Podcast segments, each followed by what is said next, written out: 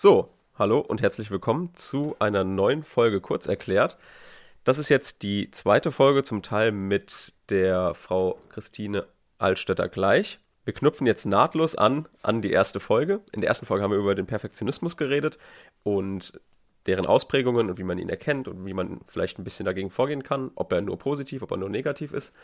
Und jetzt ähm, steigen wir direkt ein mit dem zweiten Teil. Und zwar widmen wir uns jetzt dem Thema Prüfungsangst und woraus Prüfungsangst entstehen kann und verknüpfen den auch noch mit dem Perfektionismus. Und Frau Altstötter gleich gibt auch noch ein paar Tipps, wie man mit Prüfungsangst umgehen kann. Und ja, dann bleibt mir nichts anderes, als euch viel Spaß zu wünschen. Ich wollte jetzt noch mal ganz kurz klären, wie jetzt der Perfektionismus dann auch mit der Prüfungsangst zusammenhängt, weil das sind ja so unsere beiden Themenblöcke. Würde ich ganz gern verbinden. Und zwar war jetzt meine Überlegung gewesen, wir hatten ja schon den negativen Perfektionismus angesprochen, so diese Angst vor Misserfolg oder die, also die Motivation, keinen Misserfolg zu haben. Und da schließt sich ja dann eigentlich die Prüfungsangst an, oder? Diese, diese Angst zu versagen. Das ist ja Teil des negativen Perfektionismus und führt dann auch über zur Prüfungsangst, oder? Genau. Also die, die im, Grunde ist sozusagen die ist eine Prüfungsangst, ist eine spezifische Angst zu versagen, die sich halt eben jetzt auf eine Prüfungsleistung bezieht. Und damit ist sie aber auch sage ich mal, genauso im, im, im Umgang ähm, wie eine ganz an, wie eine Angst vor Hunden oder vor Pferden. Äh, ne? Also man, man kann das auch entmystifizieren und kann sagen, ähm, es ist die berechtigte Angst, in einer existenziellen Situation zu versagen. Ja, weil ich, ich sage jetzt mal, da kommt ja dann auch noch dazu, ähm, bis Sie Ihr erstes Staatsexamen machen, vom zweiten Mal ganz zu schweigen, ist schon ganz viel schön, ganz schön viel Lebenszeit vergangen. Also da, da setzt man sich nicht einfach nochmal hin und sagt, ach, dann studiere ich halt was anderes. Ja? Also es ist irgendwie unrealistisch. Ne? Ähm, obwohl ich schon wirklich auch, auch da viele Leute kenne, die das sehr erfolgreich gemacht haben. Ne? Und es ist manchmal gar nicht so schlecht, wenn man ein bisschen älter ist, wenn man, bevor man in den Beruf einsteigt. Das hat durchaus auch Vorteile, ja. Ähm, aber letztendlich bleibt äh, bestehen, ja, dass, dass sozusagen diese, diese Angst absolut berechtigt ist. Absolut. Ja. Und wenn man das anerkennt, ähm, dann erkennt man zum Beispiel an, dass man aufgeregt ist. Und dann erkennt man das als einen Teil der Prüfungssituation, mit dem man sich gar nicht weiter beschäftigen muss.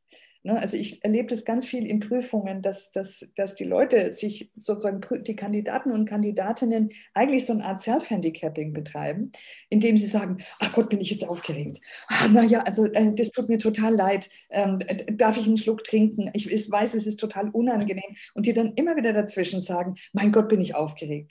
Und ich habe es, ja, so. Und wenn man sich jetzt, also diese Fokussierung auf den körperlichen Zustand der Nervosität und die Verbalisierung, dass das Angst ist, ist, ähm, die, die, die, die, die, die, die, ja, da, da habe ich Kapazitäten sind da weg. Die bindet Kapazitäten. Während wenn ich sage, Prüfungssituation, alles klar, ich bin aufgeregt. Ja. Oder ich bin ja auch Vertrauensdozentin bei uns im Fachbereich, hatte neulich ein Gespräch mit einer, die in der Prüfung so einen Blackout hatte.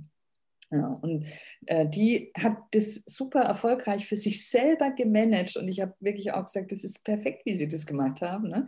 Also die hat gemerkt, ich habe einen Blackout hat sich hingesetzt, den Stift weg und hat gedacht, okay, war nichts und hat sich dann wieder hingesetzt und gesagt, ist ja egal, ich kann es trotzdem versuchen, ich schaue, was ich machen kann. So. Und dann hat sie sich bei mir gemeldet und hat gesagt, sie hat Angst, dass sie das nächste Mal wieder ein Blackout hat. Ähm, und das, man muss dazu sagen, dass es eine relativ einfache Klausur war, wo sie das hatte. Und dann haben wir halt besprochen, wie sie das macht. Ne? Dass sie nämlich sagt, okay, wenn sie merkt, dass dieses Loch kommt, dass sie dann das Loch sein lässt erstmal und nicht sich damit beschäftigt, oh Gott, was passiert, wenn das jetzt nicht weggeht, sondern zu sagen, mhm. ja, das ist so, ja, im Moment und ich nehme mir einfach die Zeit, mache ein paar Atemübungen, Entspannung und dann fange ich wieder an, mich sozusagen geistig dem Gegenstand zu nähern, der Psychologie in dem Fall. Ja. Und das sind Strategien, die man lernen kann. Mhm. Und da Sie jetzt das Blackout angesprochen haben, das Finde ich auch immer super interessant. Zum Glück, ich hatte, glaube ich, noch kein richtiges Blackout. Ich glaube, wenn man noch keins hatte, kann man auch nicht sagen, wie das ist, weil ich glaube, man kann wirklich an gar nichts mehr denken. Aber wo, wo kommt das her? Also jeder der Prüfung, also wenn jemand, ist ja auch nochmal ein Unterschied zwischen Nervosität und Prüfungsangst, können wir auch gleich noch drauf eingehen. Aber woher kommt dieses äh, Blackout? Also hängt das immer mit der Prüfungsangst zusammen? Ist die Gefahr immer da, dass ich einen Blackout habe, wenn ich Prüfungsangst habe oder auch wenn ich nur nervös bin? Nee, überhaupt nicht. Überhaupt hm. nicht. Und es ist auch nichts, was sozusagen ein Automatismus ist, sodass man zum Beispiel sagen kann, wenn die Prüfungsangst groß genug ist, dann wird es auf jeden Fall einen Blackout geben. Ja. Hm. Also, Blackout gibt es sehr häufig dann, äh, wenn ich zu wenig gelernt habe ähm, das ist sehr häufig so, ne? dass ich nämlich nichts finde in meinem Hirn. Ich sage es jetzt mal ganz brutal, ja, mhm. dass ich Assoziationsketten nicht mehr hinkriege. Ne? Und da hilft eine da, da, hilft zum Beispiel eben ein, eine Art der vernetzten Vorbereitung. Also ich lerne die Sachen erstmal für mich selbst, dann erkläre ich sie jemandem anderen. Also ganz wichtig ist, hm, dass sozusagen, wenn man Wissen als etwas begreift, was, eine, was Vernetzungsstrukturen im Gehirn sind und dass man, wenn man weiß, dass ich an bestimmte Strukturen im Gehirn umso leichter hinkomme, je öfter ich dort gewesen bin, sage ich jetzt mal sehr lein, also sehr leinhaft ausgedrückt, mhm. dann bedeutet es, dass ich da viel hinlaufen muss. Und dann sind die Wege ausgetrampelt und dann ist auch, wenn es sozusagen gewittert, komme ich da noch hin. Ja. Mhm. Das bedeutet, dass ich unter, mit unterschiedlichen Strategien, also wie gesagt, ich lese, ich exerpiere, ich diskutiere, ich reflektiere. Ne? Also, dass ich verschiedene Möglichkeiten finde. Also Ihr Podcast ist eine schöne Möglichkeit. Ich kann mir einfach auch beim Kochen nebenher was an, anhören. Also ich kann, mir einem, kann mich einem Gegenstand eben von verschiedenen Seiten nähern. Und je, je häufiger ich das tue, umso weniger wahrscheinlich ist ein Blackout. Während wenn da wenig ist und ich bin noch, also ich, ich stehe sozusagen verwirrt auf einer Lichtung und weiß überhaupt nicht, welche Wege zu gehen sind, weil die kaum jemals begangen wurden, sage ich mal, dann finde ich auch nichts. Und dann schaue ich eben einfach nur in, in den Wald und sehe gar nichts. Okay, das ist auf jeden Fall ein guter Tipp, dass man zum Beispiel einem Blackout auch vorbeugen kann. Klar, man ist nicht immer davor gefeit, aber man kann dem auf jeden Fall vorbeugen, indem man halt dieses vernetzte Lernen macht, dass man mal auch abgefragt wird, dass man mal jemandem ein Thema erklärt, also möglichst viel verschiedene Lerntechniken sozusagen benutzt, um halt so ein vernetztes Lernen hinzukriegen. Okay. Jetzt erwarte ich, dass viele zu Hause sitzen und denken, okay, ich glaube, ich habe Prüfungsangst und ich muss jetzt überlegen, wie ich damit klarkomme.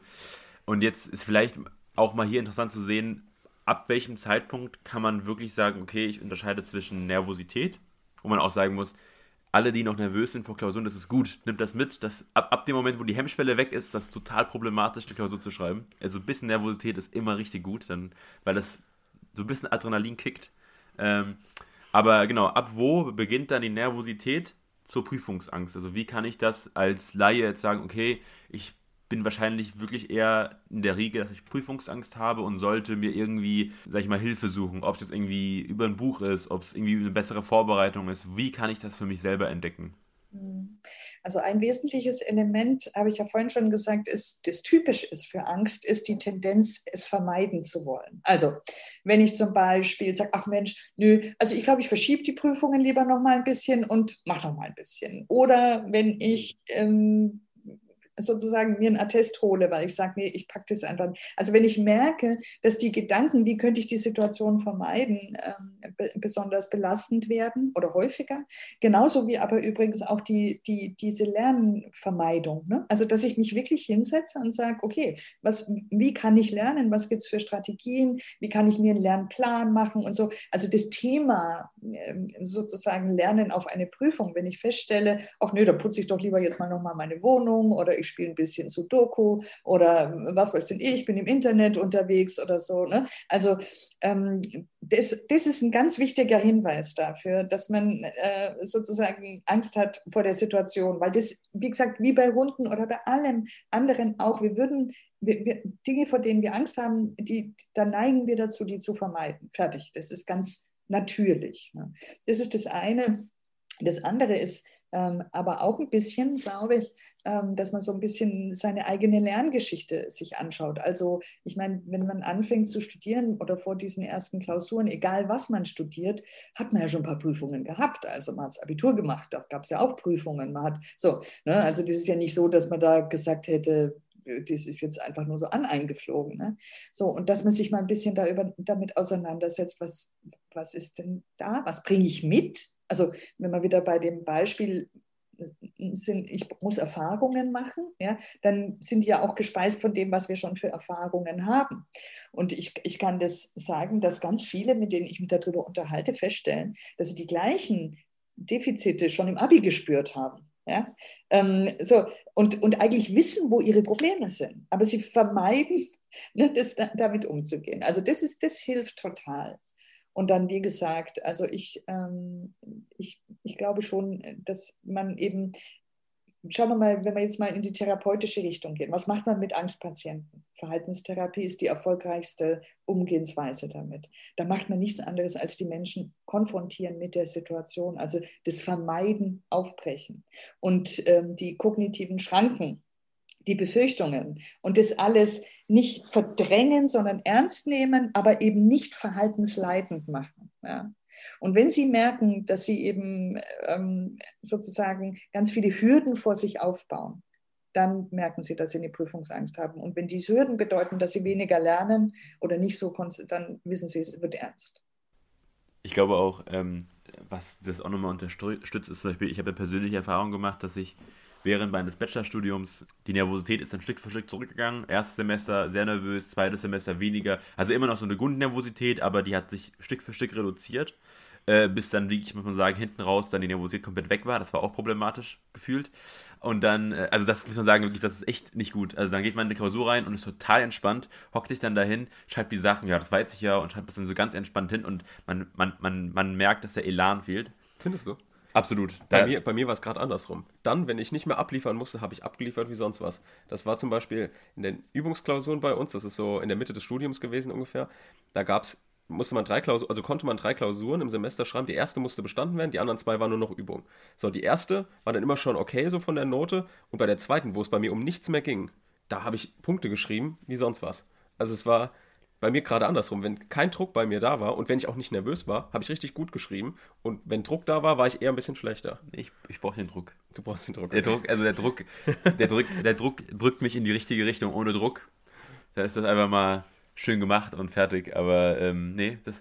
Und genau, der Punkt war im Masterstudium, weil zwischen meinem Masterstudium und meinem Bachelorstudium war, äh, habe ich noch äh, Arbeitserfahrung gesammelt, sage ich jetzt mal. Und dann habe ich gemerkt, dass ich in meinem Masterstudium in meine Klausur gegangen bin und gemerkt habe, dass ich total nervös war. Dass ich, also gefühlt wieder da angefangen habe, wo ich okay. im Bachelorstudium angefangen habe. Also von der, von der Nervosität her, da war ich wieder, oh, da war ich wieder ganz vorne angefangen. Und da habe ich gemerkt, oh Mist, Mist, ich muss mich komplett wieder von vorne anfangen, mir das aufzubauen, was ich dann damals, also wovon ich profitiert habe, dass ich mir dieses Stück für Stück abgearbeitet habe und ein gesundes Niveau an Nervosität, aber auch Ruhe für mich selber gearbeitet habe. Und ähm, das ist jetzt, es war echt problematisch. Also man muss versuchen, also wenn man weiß, ne, man hat ein Bachelor-Masterstudium und das geht noch weiter hinten raus, dass man versucht, das aufrechtzuerhalten, auch von der Übung her und, und der mentalen Vorbereitung auf diese ganzen hm. Prüfungen. Da werden wir auch wieder Ach, das ist wunderbar, Sie beide, weil Sie nämlich genau die zwei Aspekte deutlich machen. Sozusagen die Angst zu versagen ist äh, das Entscheidende, beziehungsweise der Wunsch, ähm, Erfolg zu haben, ist das Entscheidende. Ja? Also so auf der einen Seite, okay, ich konfrontiere mich damit, es ist mir auch vollkommen klar, wenn ich den Master, neue Situation, wieder genau das Gleiche, ich fange von vorne an. Ja? Und auf der anderen Seite so, ja, also wenn ich keinen Druck habe, ne? wenn ich keinen Druck habe, dann, dann bin ich gut. Und das wäre dann eher so, dass irgendwas, das würde dann darauf deuten, äh, dass, sie, dass man einfach mal gucken muss, was, was, was ist es denn eigentlich, was ich da befürchte, was mich blockiert? Ja, und das ist, die, das ist das, was ich vorhin auch gesagt habe, mal in die eigene Vergangenheit gehen, mal gucken, ähm, weil da kommt es her. Ne? Also da haben wir ja damit angefangen. Perfektionismus ist ganz, ganz stark ähm, etwas, was wir gelernt haben. Und die Angst zu versagen ist auch ganz stark etwas, ähm, was wir gelernt haben. Ne? Und dann mhm. denke ich, ähm, werden Sie schon was finden, weswegen bei Ihnen der Druck, was das eigentlich macht. Ne? Mhm. Ja, ja. Gefühlt bin ich das zarte Pflänzchen irgendwie. Oh Gott, wenn es bei mir zu viel Druck gibt, dann knicke ich ein und du gehst einfach rein, machst das alles. Ja, also so ist ja auch nicht, ne? Also auch muss sagen, also wirklich, also ich habe, ähm, also der Trick, wie ich mir selber das immer mache, also wie ich selber, also wie gesagt, ich finde, ähm, also berufliche Einstiegsinterviews immer, muss ich sagen, vom Stressniveau her viel anspruchsvoller als Klausuren. Klausuren sind problematisch. Klar, wenn du das nicht gut schreibst, dann hast du ein Problem, aber äh, ich finde dieses so, du willst diesen Job haben, du gehst da rein, du willst überzeugen. Ähm, das ist, finde ich, äh, eine Stresssituation, weil du musst auf den Punkt abrufen. Und die Person gegen die, ihr gegenüber hat auch eine Erwartungshaltung. Und der Trick mir, also muss sagen, einer, einerseits hat mein Professor mir das mal damals ähm, gesagt, oder, oder von einem Kurs gesagt, hat gemeint, wenn sie mal eingeladen wurden von einem Unternehmen, das hat mir sehr geholfen, also mental, ähm, und sie mit diesem Interview sitzen und sie das Gefühl haben, sie sind nicht gut genug, dann müssen sie sich mal vor Augen führen, die haben sie eingeladen, weil sie das Gefühl haben, sie sind gut genug. Und wenn sie nicht gut genug wären, um nicht eingeladen zu werden, dann wären sie auch nicht da. Also, sie sind gut genug dafür, dass sie da sitzen können, also sind sie, gehören sie da auch hin und dann können sie überlegen in der Situation, was sie machen. Aber sie dürfen nicht jetzt da anfangen, bis, also von oben bis nach unten alles zu durchdenken und zu denken, okay, ich bin hier nur reingerutscht. Ich, äh, ich glaube, das heißt auf Englisch Imposter Syndrome, dass man da reinkommt und dann denkt, ja, ich glaube, ich gehöre nicht drin, ich bin ja durchgerutscht und jetzt fällt es auf, dass ich hier eigentlich nur äh, zufällig reingerutscht bin. Und das andere ist, ähm, das ist zwar ein bisschen stumpf, aber sich selber einfach äh, Selbstbewusstsein einsprechen. Also so, so, wenn man das paar Mal wiederholt sagt, also im Kopf sagt, okay, ja, das schaffe ich schon, das geht, darauf habe ich mich vorbereitet, dann irgendwann muss man sagen, also zumindest bei mir ist so, mein Unterbewusstsein sagt dann so, das wird schon dann. Dann, dann wird das eine gute Sache. Und dann nimmt man das mit. Ist es möglich, sich so ein Selbstbewusstsein aufzubauen, indem man sich die ganze Zeit wieder sagt? Nein, leider nicht. Das wäre ja, ja, ja. das wär ja also das ist genau, das ist genauso wieder so diese, diese unterschiedlichen Temperamente. Ne? Also ähm, es gibt einfach Menschen, die, die schaffen das, ja, ähm, sich immer wieder zu sagen, ich bin gut und es zu glauben. Das ist ja das Entscheidende. Ne? Also ja ganz schön dumm. wenn, ich, wenn ich jetzt mich einfach jeden Tag mal vor den Spiegel stelle und sage, ich bin super, ich bin super, dann ähm, und ich glaube es einfach nicht, dann führt es eher zu einer schweren Depression, weil man dann sagt irgendwann, scheiße, ich muss mich vor den Spiegel stellen und mir sagen, dass ich super bin, weil es niemand anders tut, so ungefähr. Ne? Also, äh, ne? also ich, ich muss, ich, ich kann das nur äh, sozusagen kann, ich weiß, dass ich einen Kern habe. Wenn ich diesen Kern habe, ich bin gut. Und den haben sie alle. Also ich vielleicht, das ist auch so gut gerade gewesen, dieses Beispiel von Ihrem Professor, der gesagt hat, Sie haben sie ausgewählt. Und das tun die ja nicht einfach so, die würfeln ja nicht, wenn die zu einem Gespräch einladen, sondern da gibt es schon bestimmte Kriterien. Und Sie alle, die Sie studieren, sie sind gut, weil sie schon das Abi geschafft haben. Und das ist bei uns nicht gerade geschenkt. Also ne, es, es, gibt, es gibt einfach, sie haben schon ganz viele Kompetenzen. Lassen Sie sich das nur nicht ausreden. Ja? Und das ist, das ist natürlich so, dass, dass muss ich Ihnen nicht erzählen, das sind Hochschuldozenten und Dozentinnen vermutlich nicht anders als Lehrer und Lehrerinnen. Wir finden immer, wir sind die Wichtigsten mit unseren Fächern ja?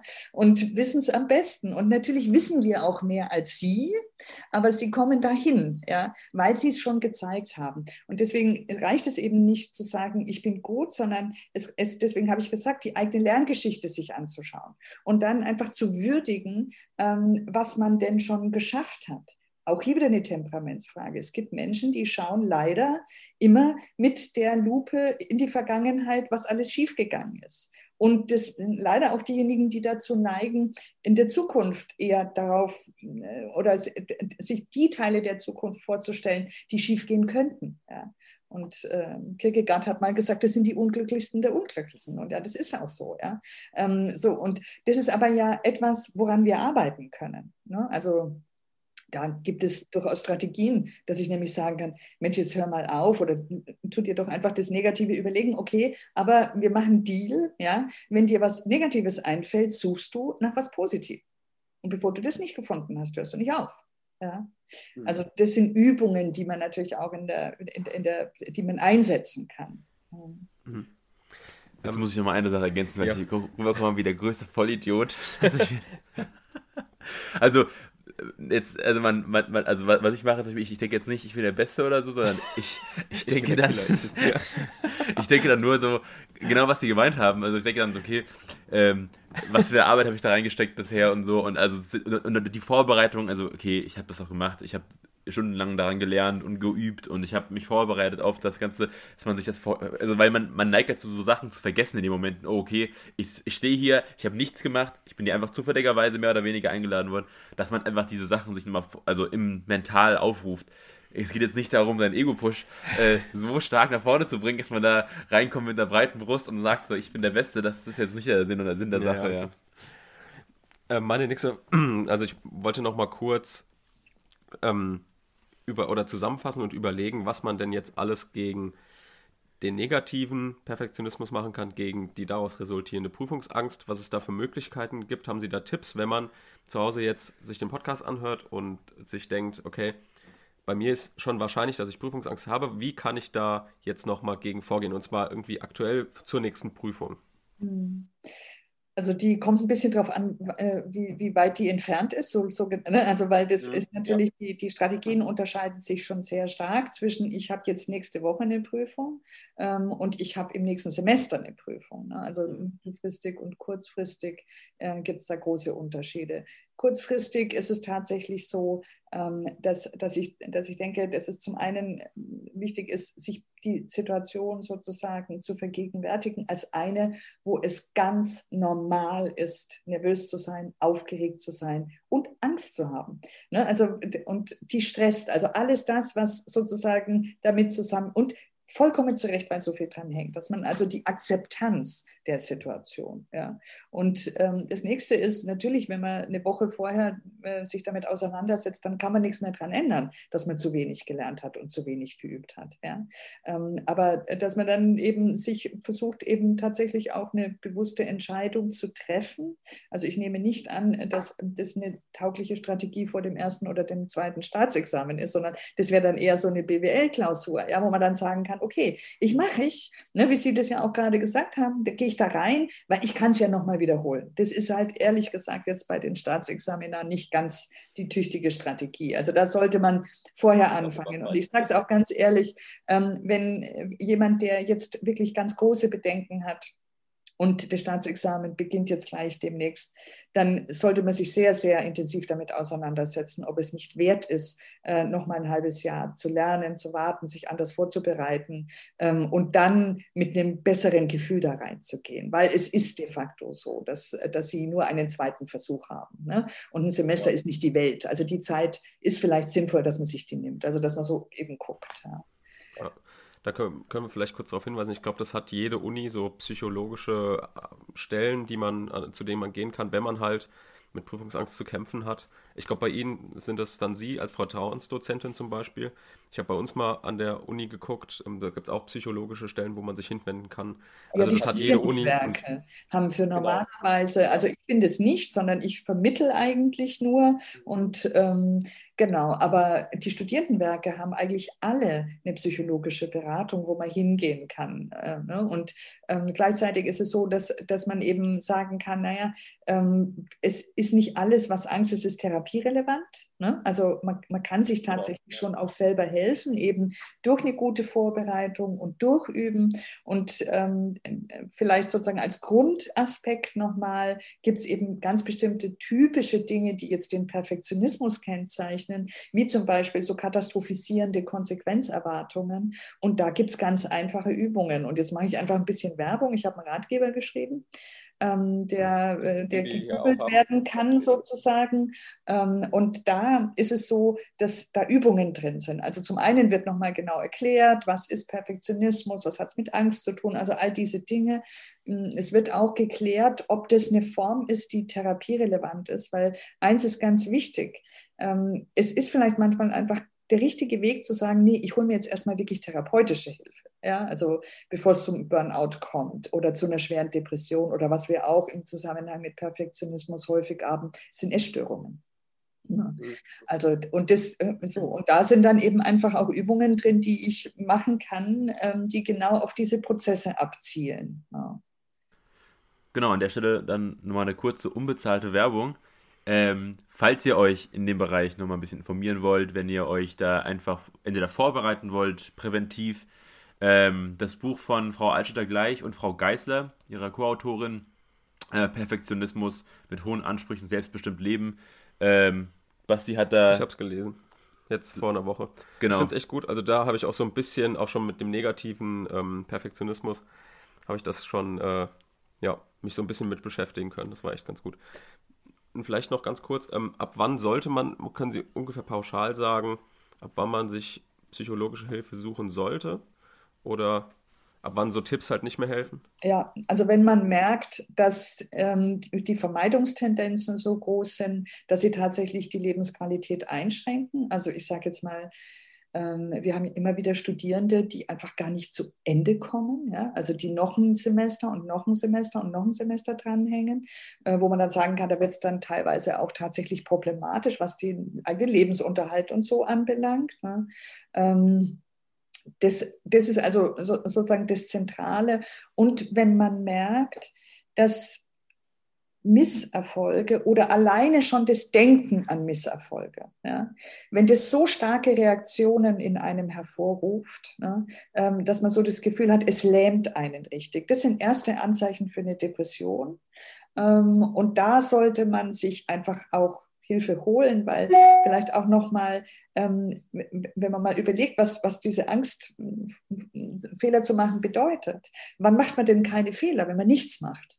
Und das Krankheitssymptom zum Nichtmachen ist eine Depression. Also wo man nichts mehr machen kann, man fühlt nichts mehr, man kann sich nicht mehr verhalten und nichts. Das gleiche gilt für soziale Ängste. Ne? Also wenn ich merke, ich gehe gar nicht mehr ich, ich, also ich, ich treffe mich gar nicht mehr mit irgendjemandem im Internet. Also im Moment ist es sowieso ein bisschen schwierig, ne? aber wenn der Grund ist, ähm, dass ich Angst habe, dass ich kritisiert werde, ich gehe keine Beziehungen ein. Ja? Weil, also ne, dieses so, also wenn es Einschnitte in meinem Leben gibt, die mir nicht gut tun. Dann kann man feststellen, so, jetzt wird es mal Zeit, dass ich mir mal äh, da Hilfe hole. Und vielleicht ist es auch ganz wichtig, das, das tut gar nicht weh, sage ich mal. Sie haben immer fünf bis zehn Stunden Zeit für so eine diagnostische Sichtung, in der Sie sagen können, passen wir zueinander oder passen wir nicht zueinander? Habe ich zu der Person Vertrauen? Und manchmal reicht es sogar schon, so ein Beratungsgespräch zu haben. Ne? Aber es bedeutet halt gerade für Perfektionisten, dass sie sich eingestehen müssen, dass sie was nicht hinkriegen. Und das ist für Perfektionisten ganz schwierig. Stimmt, ja, okay. So ein bisschen Teufelskreismäßig. Super. Dann, Dann, bleibt uns nichts anderes zu sagen als vielen lieben Dank für die Zeit. Äh, war, glaube ich, auch allgemein psychologisch zu dem Thema, aber auch speziell äh, für alle Studierenden sehr interessant. Auch, glaube ich, fachübergreifend. Ja, äh, danke für Ihre Zeit, danke für die, äh, sag mal, wissenschaftlichen Einblicke. Ähm, und für alle anderen, äh, unsere Zuhörer, ähm, das war jetzt der zweite Teil unseres Interviews. Vielen lieben Dank und äh, wir hören uns beim nächsten Mal. Genau, genau danke. Jawohl. Ich bedanke mich auch für Ihre Aufmerksamkeit und ja, schämen Sie sich nicht, wenn Sie gut sein sollen. Das ist, das ist super. Okay, alles klar. Tschüss. Tschüss. Tschüss.